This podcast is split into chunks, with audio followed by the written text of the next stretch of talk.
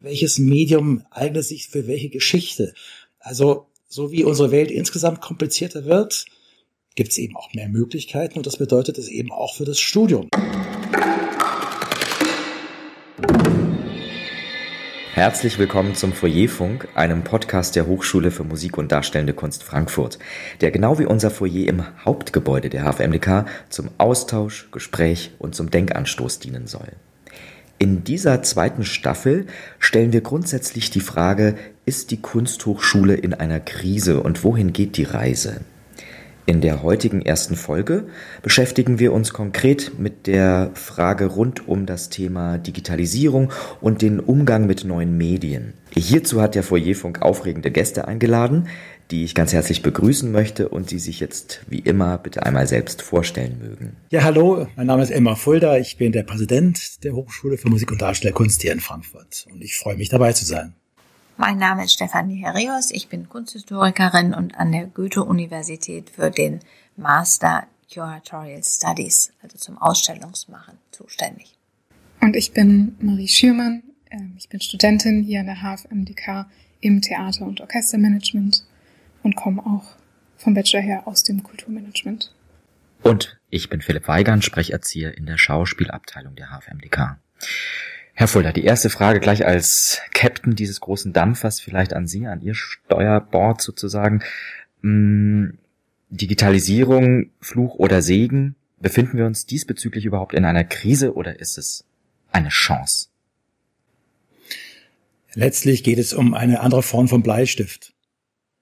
Das heißt, es kam eine Kulturtechnik hinzu, nämlich, dass man bestimmte Dinge eben nicht mehr analog überträgt, sondern eben digital. Also die große Veränderung war ja eigentlich schon, die ist ja 100 Jahre her, die große Veränderung war, dass man Kunst und die Künste, die, mit denen wir uns befassen, ist ja Musik, Tanz und Theater, dass man die eben auch anders rezipieren kann, als wenn man im gleichen Raum ist. Das war im Grunde die große Veränderung.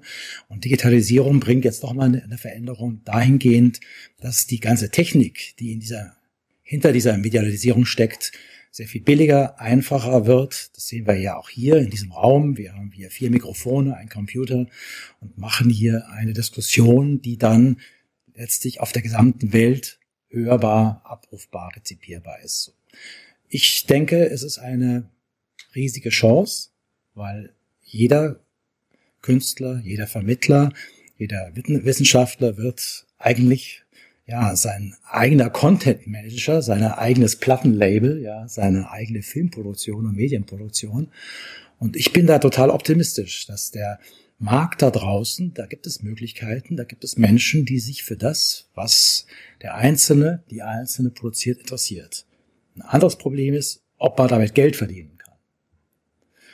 Weil im World Wide Web, im Internet haben wir gelernt, dass alles nichts kostet. Und wir sehen es ja an den großen Verlagen, also wie schwierig das für die ist, jetzt uns umzuerziehen, dass die Inhalte was kosten. Das heißt also, die Inhalte produziert, verbreitet, da glaube ich, da habe ich überhaupt keine Sorge. Das bekommen Studierende, das bekommen Künstlerinnen, Vermittlerinnen hin. Wie schaffen Sie daraus, jetzt mal ganz neudeutsch gesprochen, ein Businessmodell? Ich glaube, das ist die Herausforderung. Frau Herreus, Sie bilden ja äh, KuratorInnen der Zukunft aus sozusagen.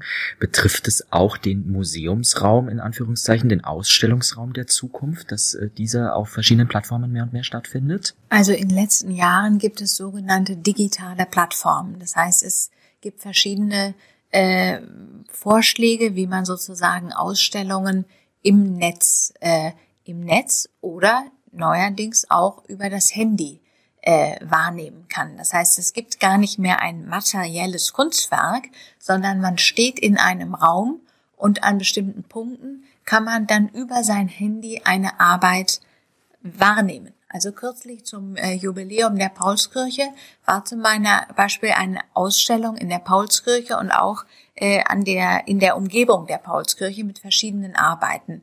Und ähm, das sind schon sehr interessante neue Denkmöglichkeiten. Ähm, auch fällt mir auf, dass mehr und mehr Ausstellungen auf den Blick, auf die Wiedergabe im Handy oder in der digitalen Form hin konzipiert werden. Also es verändert auch das Ausstellungsmachen. Ähm, aber ich wäre da erstmal positiv gestimmt, weil ich mich gut erinnere an eine Diskussion in 90ern, als auf einmal die Museumssammlungen äh, auch digital zugänglich waren und man riesige Angst hatte, dass die Leute nicht mehr ins Museum gehen. Tatsächlich äh, war genau der umgekehrte Fall. Die Leute wollten, was sie digital gesehen hatten, auch im Original sehen. Und das wäre meine Frage an Sie, Herr Fulda. Ähm, wie würden Sie das Verhältnis von Original und äh, Reproduktion jetzt mit Blick auf die Theater- und äh, Musikszene? Äh, wie gehen die Leute noch in die Konzerte? Werden sie noch Opern besuchen und auch ins Schauspiel gehen oder findet das alles nur noch zu Hause äh, über den Stream statt? Also ich denke, man geht noch in, ins Theater. Also es ist natürlich so, wenn ich jetzt meine eigene Lebensgeschichte, ich war in einem früheren Leben ja mal Opernregisseur, so angucke, dass ich ganz viele Werke kenne ich eigentlich nicht aus einer Live-Situation, sondern die kenne ich von der Konserve, die kenne ich von der Schallplatte, die kenne ich von Videos. Aber äh, die, äh, wenn ich in Bayreuth im Zuschauerraum sitze und das letzte Mal war ich bei einer Generalprobe Lohengrin und dann geht dieses Stück los und dann ist es natürlich was komplett anderes, ja. Das ist also, ich denke, wenn man das jetzt ein bisschen abstrakter sieht, äh, wenn man die Kunst, die Entwicklung von Kunst äh, anguckt, dann kamen immer neue Techniken dazu. Und eigentlich gingen die alten nicht weg. Also wenn ich jetzt in Ihren Bereich gucke, dass als die Fotografie erfunden wurde, sagte jeder, ja, die Malerei ist zu Ende. Nein, das war nicht so. Nur die Malerei hat sich logischerweise verändert. Also als das äh, Auto erfunden wurde, sagte man, man hat keine Kutschen mehr.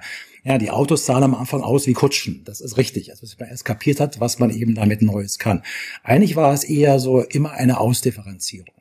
Und äh, das gerade jetzt nach der, Herr Weigand, wir sprechen von Krise, äh, gerade nach der Krise und die Corona-Krise war ja eine Kontaktkrise, äh, haben wir, glaube ich, gelernt, dass bestimmte Erfahrungen können wir nur machen, wenn wir uns analog in Präsenz begegnen.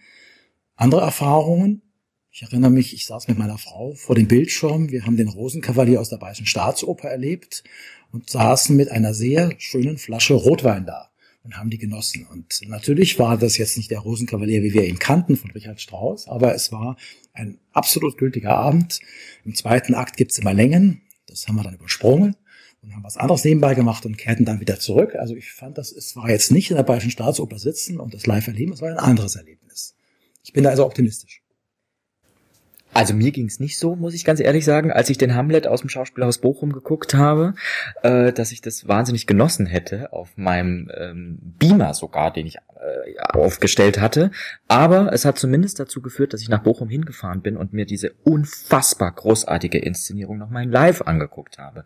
Also diese, diese Stream damals hatte für mich die Wirkung eines, im wahrsten Sinne des Wortes, eines Teasers, der mich buchstäblich in den Zug und äh, in die Stadt Bochum gezogen hat weil ich dachte, das, was Sandra Hüller da veranstaltet, das ist unbegreifbar großartig, das merkt man schon über den Bildschirm, das möchte ich live erleben. Und äh, ich, wenn man mit jungen Leuten spricht, ich erlebe das ganz oft, dass Trailer schon einiges bewirken kann. Also ähm, selbst wenn der Trailer für eine Inszenierung, für ein Stück im Schauspiel ähm, möglicherweise mit der ursprünglichen Aufführung gar nicht so viel zu tun haben mag, aber ähm, unter Werbeaspekten hat er seine Berechtigung und das Erlebnis hinterher, wenn ich dann wirklich drin war in einem Stück, das steht nochmal auf dem, auf dem anderen Blatt, aber er ist nicht von der Hand zu weisen, dass das über die mediale Verbreitung seine, seine Berechtigung hat. Naja, was, was Sie schreiben, ist ja, Sie sprechen von zwei unterschiedlichen Erfahrungen. Mhm. Also wenn ich das jetzt nochmal auf mich beziehe, also als ich den Rosenkavalier da auf dem Bildschirm anguckte, dann guckte ich letztlich viel analytischer. So, wie gehen die mit bestimmten Situationen um? Ich kenne das Stück sehr gut, habe es selbst auch schon mal inszeniert. Äh, in dem Moment, das beschreiben Sie ja, Sie sitzen in Bochum im, im Theater, da geht es dann nicht um Analyse, sondern da geht es um Dabeisein, Überwältigung, genau. mit allen Fasern eingewickelt werden, den Verstand und die alles sozusagen mitzunehmen. Das heißt, das sind auch einfach unterschiedliche Erfahrungsmöglichkeiten. Also ich nicht, denke nicht, dass das eine das andere ablöst. Nein, mhm. es gibt unterschiedliche Blicke, unterschiedliche Perspektiven. Und das ist ja das Spannende. Das war Ihre Frage, Frau Herreus, die Spannende, dass eben das ist eine Erweiterung ist. Ja, Das heißt, man hat mehr Möglichkeiten, sich mit Kunst auseinanderzusetzen. Man kann ja nicht immer, jetzt ist die, die Fahrt von Frankfurt nach Bochum ist jetzt nicht so schlimm. Ist für ja. mich machbar, ja. Es geht ja, ja. ja. So, also wenn ich mich jetzt informieren will, was in New York ist, ja, dann ist es schon einfach wahnsinnig angenehm, mal also in die Kiste mich zu setzen und äh, nein, vor die Kiste zu setzen und äh, äh, ja einfach zu gucken. Also das ist, also ich, ich äh, also die sich so treiben lassen durch durch sozusagen diese Angebote und dann kann man ja sagen, okay, so jetzt fahren wir mal nach Bochum. Und vielleicht muss man, wie Sie schon sagen, Herr Fuller, das eine gegen das andere gar nicht ausspielen, oder, Frau Schirmann? Wie, wie sehen Sie es? Ich meine, Sie haben es gerade schon gesagt durch Erweiterung. Ich hätte auch gesagt sofort, es ist eine Ergänzung, es ist kein Substitut. Auch gerade wenn wir nachdenken, wenn wir in diesen Institutionen sitzen, wir können die Leute natürlich im Theatersaal berühren, aber jetzt mit Digitalisierung können wir sie davor und danach berühren und erreichen, was wir vorher nicht konnten. Und da finde ich, gibt es großartige Formate, die man der Vermittlung dann ausspielen kann. Oder Sie haben gesagt, dass Sie Herr Fulda, dass Sie das dann natürlich gerne zur Analyse nutzen, so eine ähm, Aufnahme einer Oper. Und ich denke, auch ich kenne das so, wenn ich mir zum Beispiel Inszenierungen, die sehr klassisch sind, erst anschauen möchte von einer Oper, um meinen Kanon zu erweitern, weil ich dann eine sehr innovative Inszenierung vielleicht später anschaue. Es ist großartig, diese Konserven zu haben und diese Aufnahmen, weil man dann selber ein bisschen nachdenken kann, wie man es dann selber auch inszenieren würde und dann sieht man es vielleicht von jemand anderem nochmal. Ich denke, die neuen Medien bieten uns hier unglaublich viel Potenzial. Einerseits äh, eröffnen sie ähm, einem sehr breiten Publikum die Möglichkeit, Dinge ähm, zu erobern, die äh, sozusagen dann unabhängig davon, ob man die finanziellen Mittel hat, irgendwo hinzureisen oder nicht, können auf einmal sich neue Räume eröffnen. Und gleichzeitig haben wir in den letzten Jahren gerade im Kulturbereich immer mehr äh, gefordert, dass wir uns jetzt im, mit Blick auf die bildende Kunst vom westeuropäischen äh, oder West, vom westlichen Kanon, der natürlich ganz stark europäisch geprägt ist, verabschieden, dass wir einen viel stärkeren globalen Blick auch auf die äh, äh Kunst, auf die Kunstsammlungen werfen müssen. Das ist in Teilen umsetzbar gar nicht leicht umsetzbar. Wenn ich jetzt an Museumssammlungen denke, ist es doch immer eher ein punktuelles Verändern. Aber ähm, durch diese Medien haben wir doch die Möglichkeit, viel mehr Anteil zu nehmen an äh, Ausstellungen, Kulturereignissen in ganz anderen Erdteilen. Und das, glaube ich, ist eine ungemeine Bereicherung. Die Frage an, genau, Sie beide vielleicht, wie gehen wir damit um, mit diesem Blick nach draußen immer mehr? Ja, ich wollte genau darauf kommen. Das ist natürlich auch eine Veränderung für Hochschule.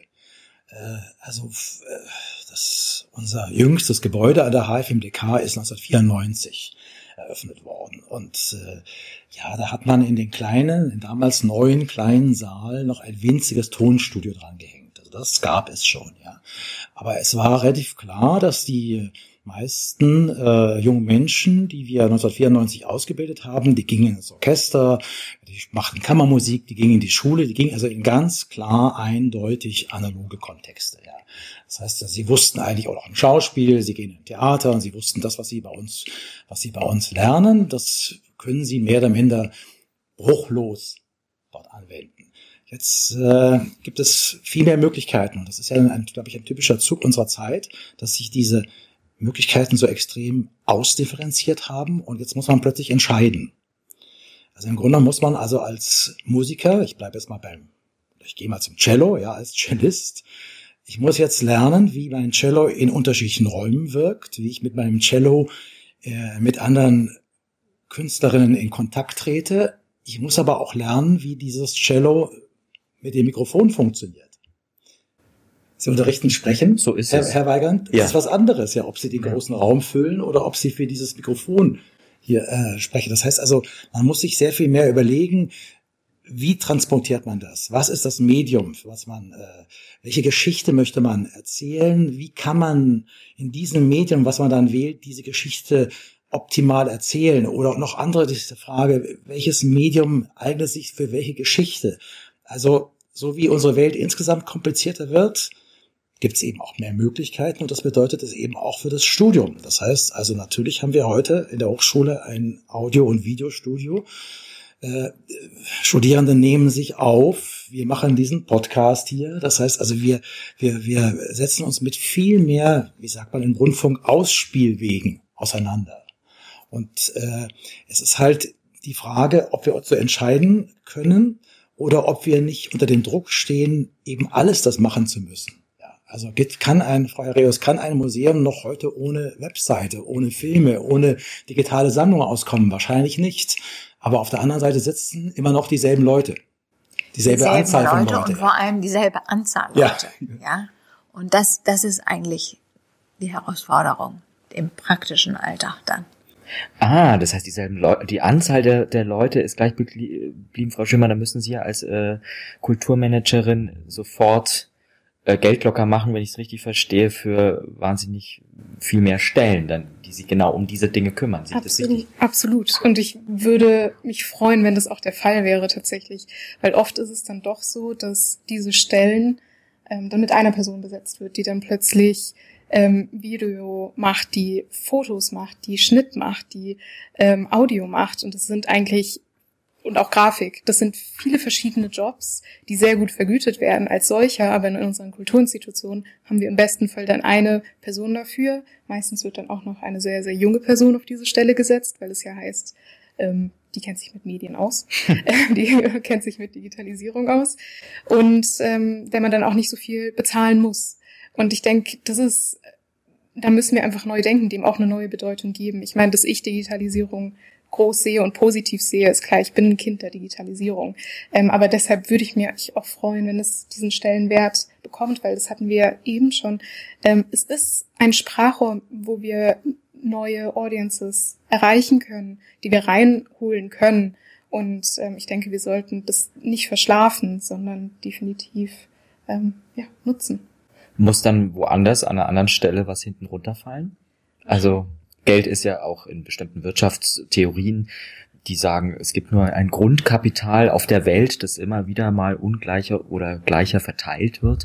Das heißt, man kann es nicht unendlich vermehren.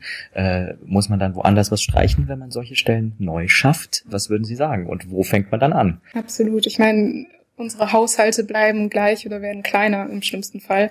Ähm, ich meine, ein großer Punkt ist natürlich sowieso die Überproduktion, die wir haben an unseren Häusern. Und ob man dann wirklich schaut, ob man in den Produktionen etwas zurückgeht, schaut, okay, wo, wo wird wirklich verpulvert, wo können wir ähm, uns wieder ein bisschen aufs, auf den Kern dahingehend ähm, zurückbesinnen und dann vielleicht an anderer Stelle dort das hinschieben, definitiv. Also woanders herkommt das Geld nicht. Aber Herr Fulda, würden sich unsere äh, Regie-Nachwuchstalente äh, auch bedanken dann, ne, wenn es weniger Produktion gibt. Also es ist, ja, ist ja immer ein Rattenschwanz da dran. Oder wenn ich es richtig verstehe, wenn man dann einfach weniger produziert, das betrifft ja dann wieder Ausstattungsteams, Regie, alles Mögliche. Ne? Also als ich, äh, als äh, mein Traum war das Theater. Also ich äh, bin mit der Augsburger Puppenkiste aufgewachsen und ich wollte ans Theater. Und dann war ich auch im Theater und meine erste feste Stelle als Regieassistent war in der Düsseldorfer Oper und die hat damals jeden Abend gespielt. Also wirklich jeden Abend, von Montag bis Sonntag. Und das war der Hochofen da im Ruhrgebiet oder im südlichen Ruhrgebiet und das, der wurde nicht kalt, ja. Hat sich ja nicht gewandelt, ja. Also wer geht montags abends noch ins Theater? Gibt es ja gar nicht mehr, ja. Sondern wenn Montagabend macht man andere Dinge. Also es, es gibt schon, es hat schon eine Veränderung stattgefunden. Ähm, und es ist, ja, das sind schwierige Entscheidungen. Haben wir übrigens an der Hochschule auch. Also sozusagen die Parallelität von, ich habe vorhin erzählt, dass es eben einfach neue Studienfächer, also Umgang mit Medien, ist eigentlich ein Studienfach, was wir nach meinem Dafürhalten äh, viel zu wenig noch abbilden. Äh, Auseinandersetzung damit, was wollen wir erzählen, was was ist die Welt da draußen? Äh, was ist unser Beitrag, diese Welt mitzugestalten? Was, warum machen wir Kunst? Ja, das sind ja Grundsatzfragen, äh, die wir immer neu verhandeln. Das ist ja auch das Spannende. Deswegen gibt's ja Hochschule. Und mein, mein Modell ist da total klar. Es gibt dort Erfahrene und es gibt Menschen, die ein Talent haben und Interesse haben. Und die verhandeln neu. Die verhandeln jedes Mal neu, um was es hier geht. Aber Klar, der Tag hat nur 24 Stunden, die Woche nur sieben Tage und das Geld ist endlich und äh, es entsteht dann die Diskussion, wenn Dinge dazukommen, wenn uns andere Dinge wichtig sind, was machen wir nicht?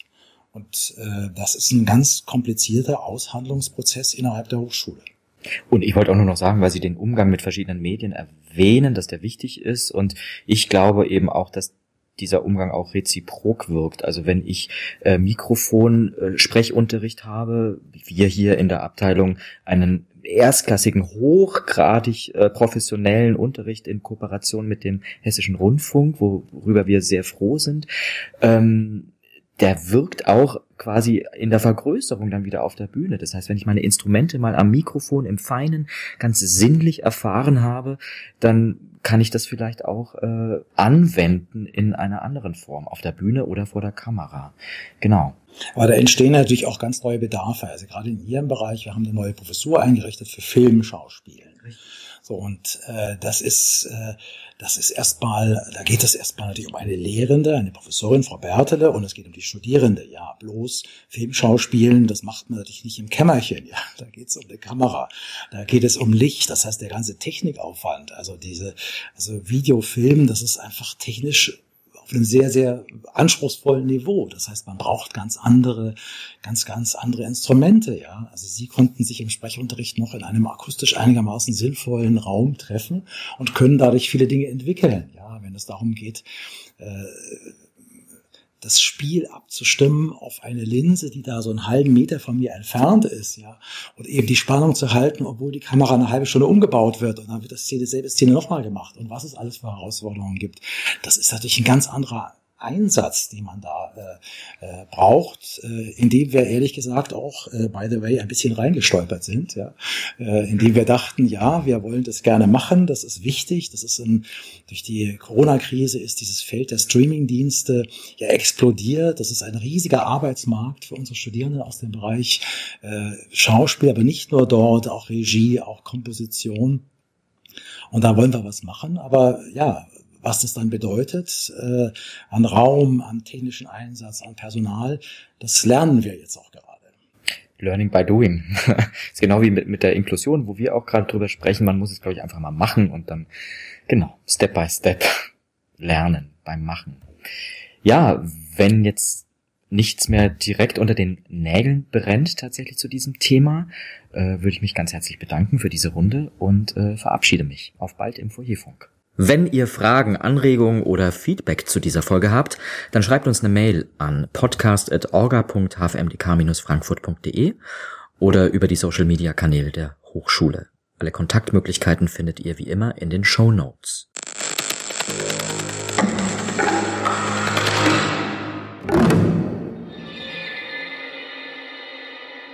Foyerfunk ist ein Podcast der Hochschule für Musik und Darstellende Kunst Frankfurt.